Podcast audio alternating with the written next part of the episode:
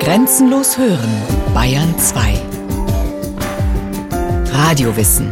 Montag bis Freitag die ganze Welt des Wissens. Kurz nach 9 Uhr und 15 Uhr.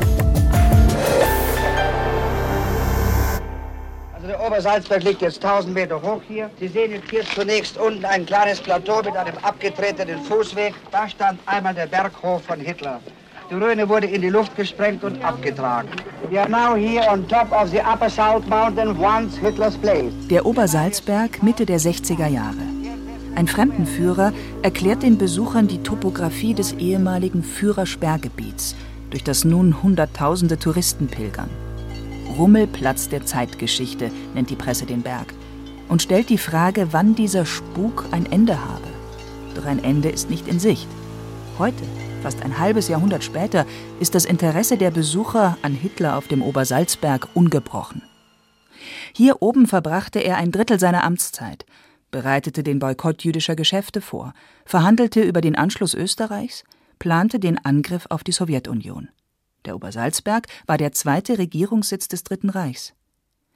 Doch was viele Besucher bis heute hierher treibt, ist die Suche nach dem Führer privat, eine Nachwirkung der NS-Propaganda, und eine Herausforderung für Historiker wie Axel Drehkoll, Leiter der Dokumentation Obersalzberg. Es ist eine Art Idylle des Dritten Reiches inszeniert worden. Der Führer als Privatmann, als Kanzler zum Anfassen, als Mensch und Naturfreund.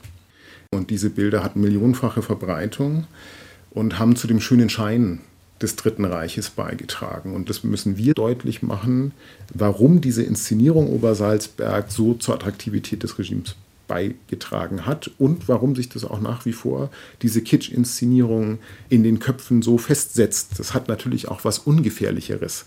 Wenn man sich mit Hitler mit Hund auseinandersetzt, dann sieht man eben keine Leichenberge. Das ist was anderes als Bergen-Belsen.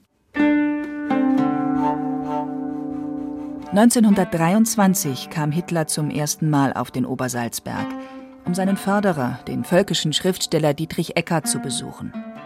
Zu dieser Zeit stand da noch ein Bergdorf, eine beliebte Sommerfrische für Künstler, Wissenschaftler, Industrielle. Hier schrieb er später den zweiten Teil von Mein Kampf und kaufte für die Tantiemen an diesem Buch Haus Wachenfeld. Nach seiner Ernennung zum Reichskanzler begann der Massentourismus auf Hitlers Spuren. Tausende wanderten auf den Obersalzberg, um ihren Führer zu sehen.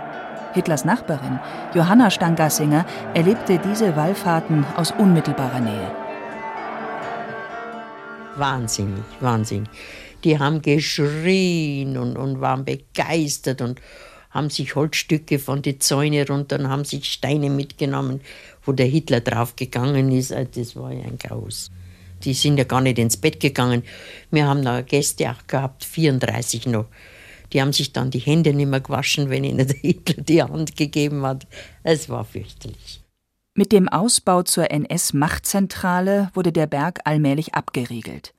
Wer von den Nachbarn sein Grundstück nicht freiwillig verkaufte, wurde erpresst oder verschwand in Dachau. 50 Häuser wurden abgerissen. Aus Haus Wachenfeld entstand der Berghof. In nächster Nähe lagen die Villen von Bormann, Göring und Speer, SS-Kasernen, ein Mustergut und das Volkshotel Platterhof. Dieses Führersperrgebiet verwandelten britische Bomber im April 1945 in eine Trümmerlandschaft. Am 4. Mai wurde der Obersalzberg von alliierten Truppen besetzt. Drei Monate später öffneten die ersten Souvenirstände neben den Ruinen. Wie sollte mit Hitlers Erbe auf dem Obersalzberg nun weiter umgegangen werden? Man wusste nicht, soll man die Ruinen sprengen. Das war übrigens eine Forderung der verfolgten Verbände und auch der alliierten Streitkräfte. Sollte man sie als Mahnmale stehen lassen, um auch auf die Vergänglichkeit äh, solcher Diktaturen zu verweisen? Die Geistlichkeit beispielsweise hat betont, im Prinzip sei der Obersalzberg sowas wie Golgatha mit so viel Schuld beladen.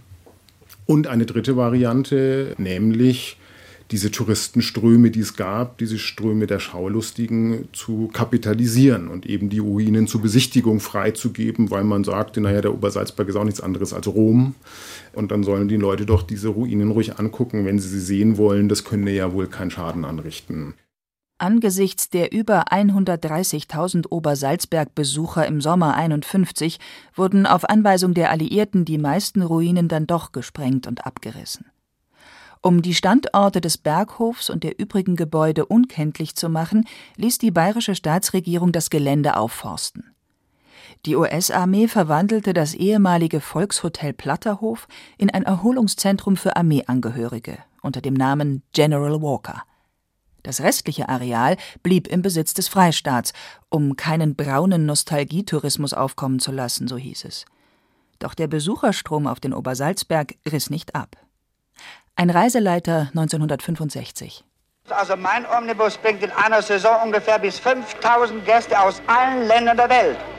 Hier herauf. Wir haben da Gäste aus USA, Deutschland, Briten, Österreich, Australien, Kanada, Finnland, Schweden, Belgien, Schweiz und Afrika. Hunderttausende Menschen suchten im Unterholz nach Überresten des Berghofs, besichtigten die Bunkeranlagen und fuhren hinauf zum Kehlsteinhaus. Bormanns Geschenk der NSDAP zu Hitlers 50. war als Zugeständnis an den heimischen Fremdenverkehr nicht abgerissen worden. Fünf Jahrzehnte lang überließ der Freistaat die Deutungshoheit über die NS-Geschichte auf dem Obersalzberg den Fremdenführern, den Souvenirverkäufern und den Hochglanzbroschüren, die Führers Privatleben mit Schäferhund und Eva Braun bebilderten, die Verbrechen des NS-Staates aber weitgehend ignorierten.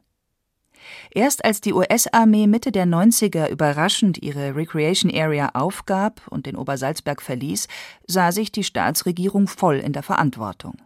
Nun sollte umgesetzt werden, was eine Berchtesgadener Bürgerinitiative schon lange forderte: eine Dokumentationsstätte zur NS-Geschichte des Obersalzbergs. Vor allem vor Ort sorgte diese Planung für heftige Diskussionen. Darf man da ein Museum errichten, also ein Hitlermuseum, um Gottes Willen? Und zieht man da nicht dann eher die falschen Leute an? Und schadet das nicht dem Image von Berchtesgaden, wenn man die falschen Leute anzieht?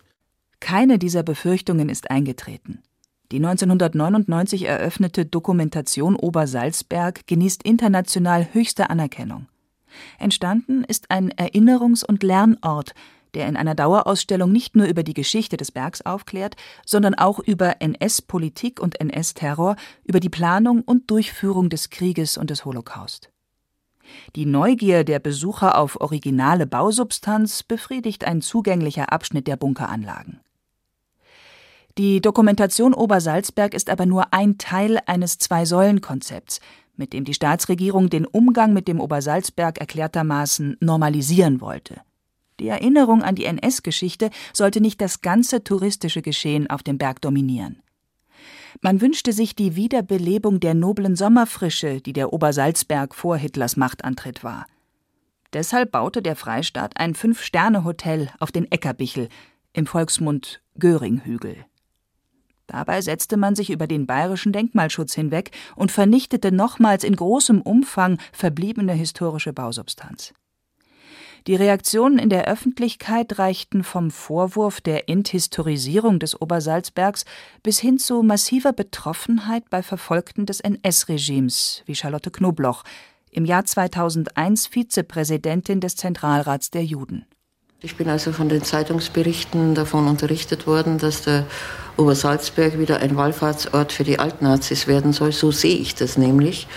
Ich hätte gerne, dass man das so handhabt, dass man also die Lebensumstände dieses Verbrechers in der Versenkung verschwinden lässt und nicht dann durch so ein Hotel wieder aufwertet.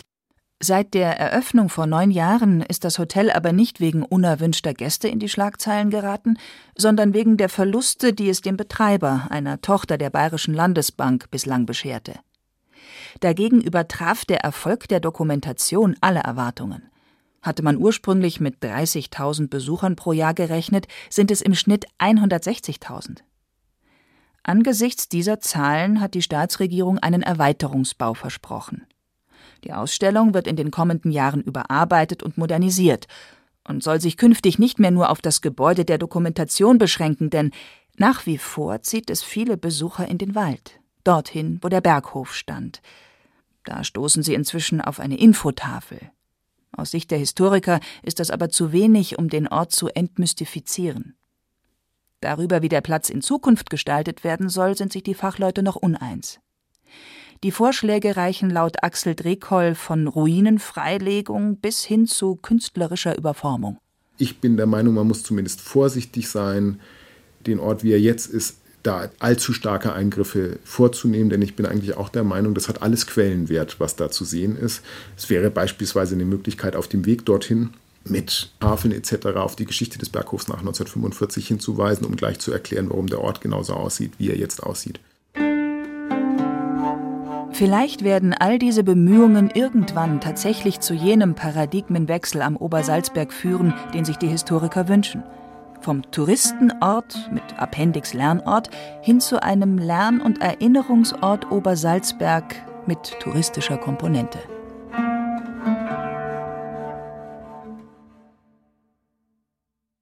Sie hörten Urlaub beim Führer, Tourismus auf dem Obersalzberg von Henning Biedermann. Es sprach Hemmer Michel. Technik Miriam Böhm und Mathis Gann. Regie Martin Trauner. Eine Sendung von Radio Wissen.